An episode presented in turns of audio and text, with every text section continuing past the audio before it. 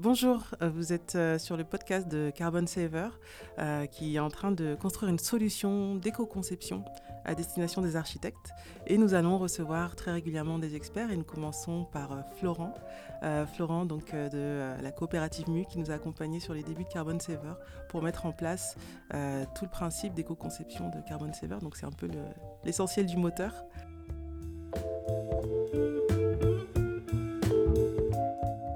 Florent, bienvenue. Bonjour Nora. Bonjour Florent. Quand avec Carbon Saver, nous sommes venus à, votre rencontre pour vous demander de nous accompagner parce que concrètement, nous n'étions pas des experts de l'éco-conception. Euh, comment est-ce que vous avez perçu le projet? Qu'est-ce qui vous a intéressé et qu'est-ce qui vous a semblé euh, assez difficile dans un premier temps sur ce projet-là? Euh, alors, ce qui nous a intéressé, peut-être que je peux prendre deux secondes pour présenter l'agence. Euh, parce qu'en plus, ça permettra de bien euh, dérouler sur, sur ce qui nous a intéressé dans ce projet. Donc, mhm. euh, la coopérative MUS, c'est une agence d'éco-conception. ce qui veut dire que notre mission, c'est d'accompagner des entreprises qui s'interrogent sur les enjeux environnementaux et les impacts environnementaux de, de leurs produits et qui cherchent à s'améliorer. Donc, de façon générale, on est amené à travailler sur euh, un produit ou une gamme de produits euh, en particulier et à accompagner l'entreprise euh, ben, le plus en amont possible depuis l'idée jusqu'à la mise sur le marché. Et pour ça, on a une équipe qui est composée d'ingénieurs spécialisés dans l'environnement qui sont capables de faire des analyses du cycle de vie, on en reparlera je pense un peu plus tard, et des designers qui sont capables d'aider les entreprises avec lesquelles on travaille à améliorer et à réfléchir à des solutions pour leurs produits. Donc, euh, la plupart du temps, les projets sur lesquels on travaille, euh, voilà, je le disais, c'est euh, un produit en particulier ou une gamme. Et là, ce qui nous a intéressé en premier lieu, c'est l'objectif de Carbon Saver, qui est non pas de travailler sur un cas spécifique, mais de développer un outil qui puisse être déployé pour améliorer eh ben, des tas de, de, chantiers et de projets d'agencement. Donc ça, c'est vraiment intéressant en termes de, d'ampleur et de nombre de, personnes euh, touchées. Merci Florent.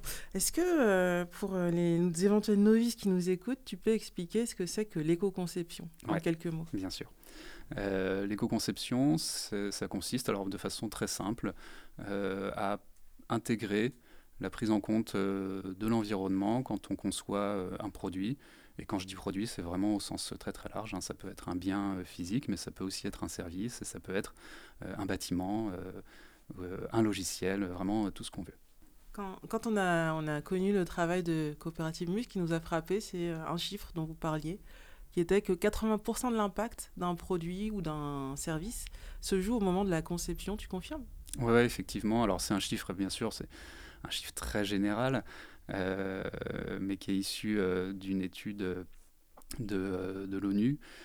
et effectivement, quand, on, quand on y pense, bah, une fois que qu'on a dessiné un produit ou, ou, un projet d'aménagement, on peut toujours se, rattacher à ça. une fois qu'on sait à peu près à quoi ça va ressembler, une fois qu'on a sélectionné le type de matériaux et le type de procédés par lesquels on, on va mettre en place. Donc toute cette phase de conception, bah, on peut toujours chercher à, améliorer encore un peu les choses en allant chercher le, le, meilleur fournisseur ou en, réduisant un petit peu les transports, mais on joue vraiment à la marge. En fait, euh, le, on a vraiment un potentiel de, de gain environnemental, de réduction d'impact euh, environnemental. C'est euh, dans ces phases amont où on va vraiment réfléchir à la conception du produit. Alors effectivement, nous, c'est vraiment ce qui nous a frappé, ce qui est à l'origine du projet de Carbon Saver, c'est qu'en tant qu'architecte ou architecte d'intérieur, euh, on se rend bien compte que tout se joue au moment où on dessine et on présente le projet une première fois déjà au client. Et euh, une fois qu'on l'a fait rêver, saliver sur certains matériaux, c'est compliqué de dire Ah non, mais vous savez, le bilan, il n'est pas terrible, donc finalement, on va faire autrement. c'est exactement ça. Et euh, voilà, la, la, solution à ça, ça a été de se dire bah, on va trouver une solution pour qu'en amont, on ait les bonnes réponses tout de suite pour, euh, pour orienter le projet. Euh, maintenant, l'éco-conception, très bien, c'est euh, travailler en amont sur la conception pour réduire son impact par rapport au produit final. comment on fait pour, justement, dans cette phase de conception, savoir quel matériau choisir, comment je sais que là je vais mettre du bois ou du béton ou du plastique. ouais. Alors la, première chose à faire, c'est de, de, se poser la question et de bien comprendre où sont les principaux enjeux environnementaux ben, du projet qui, qui, nous intéresse. et où, est où mettre l'effort? Parce que c'est vraiment dommage de mettre beaucoup d'efforts sur euh, un aspect euh, du projet dont on pourrait se rendre compte à la fin que ça compte, euh, que c'est marginal et qu'on a mis beaucoup d'efforts pour rien en fin de compte. Donc pour ça, ce qu'on fait chez MUS, c'est des analyses du cycle de vie, donc, que j'évoquais juste avant. une analyse du cycle de vie, ça va consister à reprendre le cycle de vie du projet ou du produit qui nous intéresse, donc depuis les matières premières euh, jusqu'à la fin de vie euh, de, ce produit, euh, en passant par toutes les phases intermédiaires, hein, les transports, la fabrication, la phase d'usage de mon produit, et de prendre en compte tout ce qui rentre dans ce cycle de vie en termes de matériaux, en termes de consommation d'énergie, en termes de transport, et puis tout ce qui sort en termes d'émissions de polluants dans l'air, dans l'eau, en termes de, production de, déchets, et de transformer ça avec des méthodes euh, dédiées en impacts environnementaux. Donc on connaît tous euh, l'impact euh, carbone. et effectivement, avec l'analyse du cycle de vie, on est capable de comprendre quel est l'impact carbone d'un projet ou d'un produit. mais il n'y a pas que le carbone, hein. il y a toute une batterie d'indicateurs environnementaux.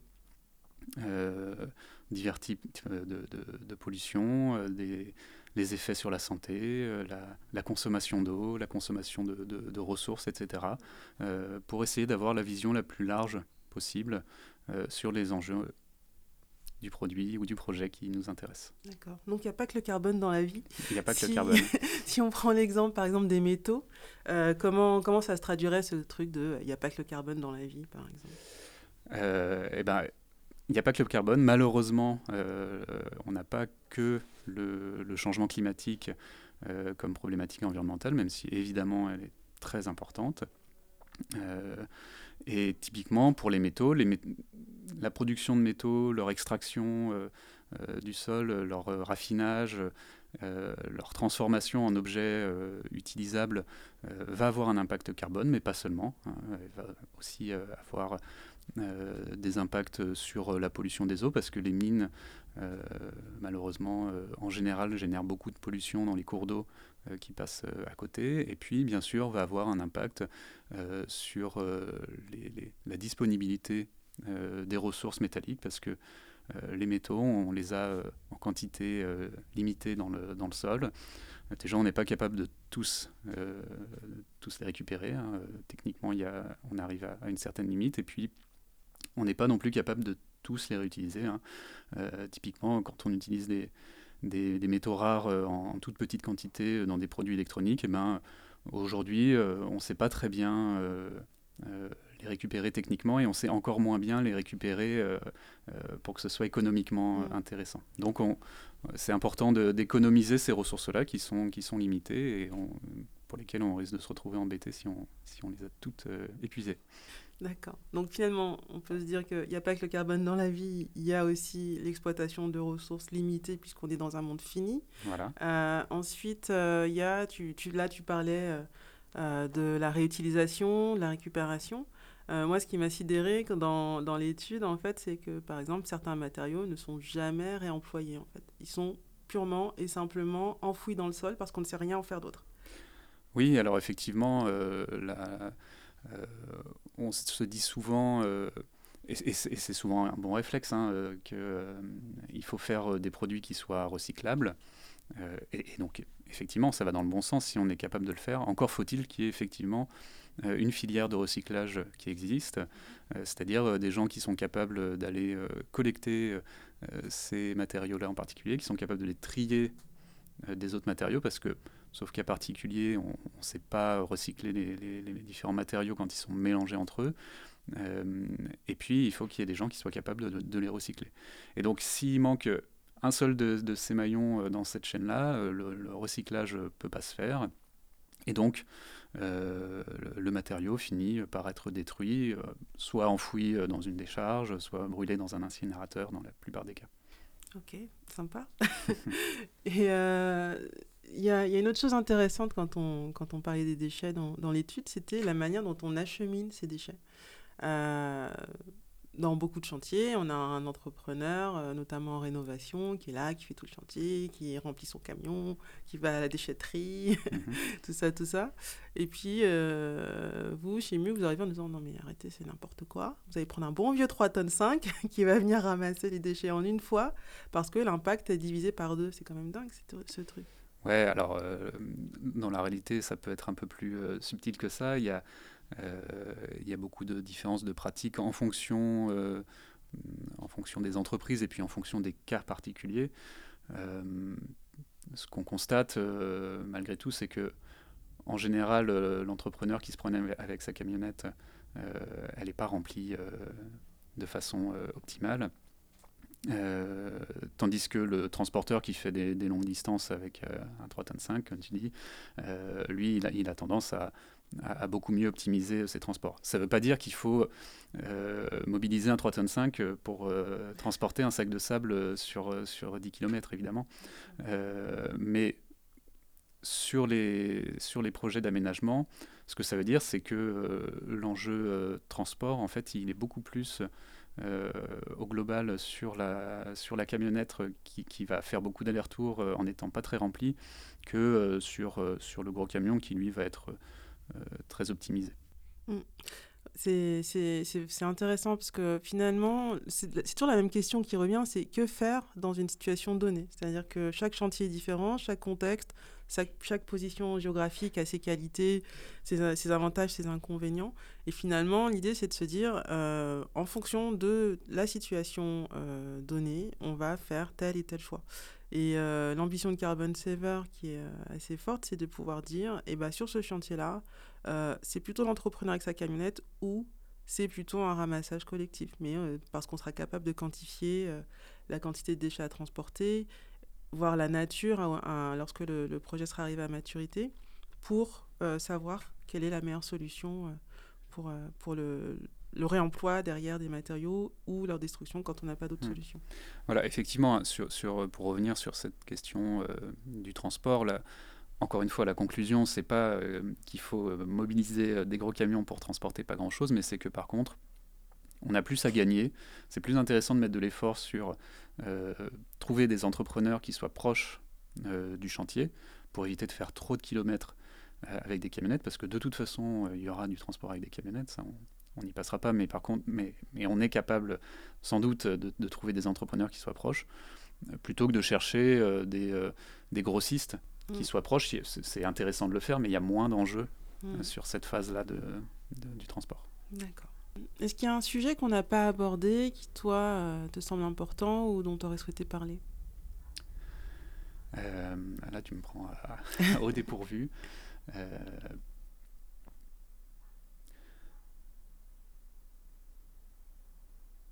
il y, a, un sujet qui est intéressant peut-être à, comprendre, c'est que du coup là on a parlé de, de quelques enjeux qui ressortaient de, de l'étude qu'on a faite. Alors là aussi peut-être pour remettre en contexte, euh, ce qu'on a fait pour Carbon Savers, c'est que euh, on a euh, fait voilà, une analyse environnementale sur un panel de chantiers représentatifs de, l'activité pour comprendre où étaient les enjeux principaux. Là, on a, parlé des enjeux qui étaient un petit peu transverses. ce qu'il faut bien comprendre, c'est que, bien sûr, les chantiers, ils sont tous très différents et que du coup, en fait, les, les enjeux, ils dépendent euh, vraiment euh, au cas par cas. Il y, a, quelques aspects qui se retrouvent euh, quasiment tout le temps, mais mais dans le détail, ça va vraiment dépendre hein, quand on refait un sol et ou une cuisine et ou une chape de béton, avec toutes les variations qui sont possibles, eh ben, les priorités, elles vont changer. Et ça, je, crois que c'est un peu un, des défis du projet qu'on s'est fixé, c'est d'être capable de rendre compte et de donner des conseils qui restent pertinents dans, dans tous les cas. Donc là, il y a un travail de, réflexion et d'adaptation de l'outil pour, que, pour pouvoir remplir cette, cet objectif-là. D'accord. Finalement, quel conseil tu donnerais à un architecte ou un architecte d'intérieur qui dessine un projet? Est-ce que finalement il y a quand même quelques grands lieux communs auxquels il doit faire attention et qui doivent orienter leur choix dès le départ? Ouais. Euh, il y a quelque chose qui ressort, euh, et on l'a un petit peu évoqué euh, de façon transverse, c'est la, question des métaux. Hein, ça, c'est assez clair. les métaux, ils ont un impact environnemental qui est important de, façon, de façon générale. pourquoi? Parce que eh ben, il faut les extraire dans, des, dans mines, parce qu'il faut beaucoup d'énergie pour les raffiner et les mettre en forme. Hein fondre des métaux, et ça, j'apprends rien à personne. Il faut les chauffer très très fort pour, euh, pour qu'ils deviennent euh, transformables. Euh, on a cette question de l'épuisement des ressources métalliques, etc., etc. Même s'ils sont potentiellement recyclables en fin de vie, malgré ça, ils ont un impact environnemental qui est important. Ça ne veut pas dire qu'il faut arrêter complètement d'utiliser des, métaux. Hein. ils ont aussi euh, leur utilité, euh, ils ont des propriétés techniques qui sont euh, bien sûr très, qui ont beaucoup de valeur.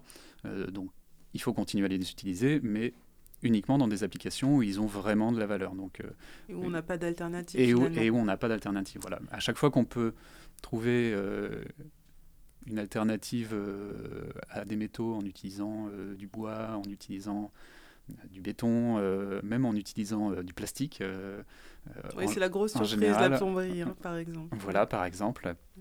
eh bien, il y, a de bonnes chances que, que ça soit préférable d'un point de vue environnemental. Pour que les auditeurs comprennent bien, finalement, le rôle de la coopérative MU dans le projet Carbon Saver, finalement, ça a été de, de poser des bases euh, scientifiques, parce qu'il faut savoir que l'analyse de cycle de vie, c'est pas euh, ah ça, ça a l'air un peu sale ou ça, ça a l'air un peu propre. Derrière, il y a des vraies bases de données scientifiques, euh, des, des, calculs assez savants finalement.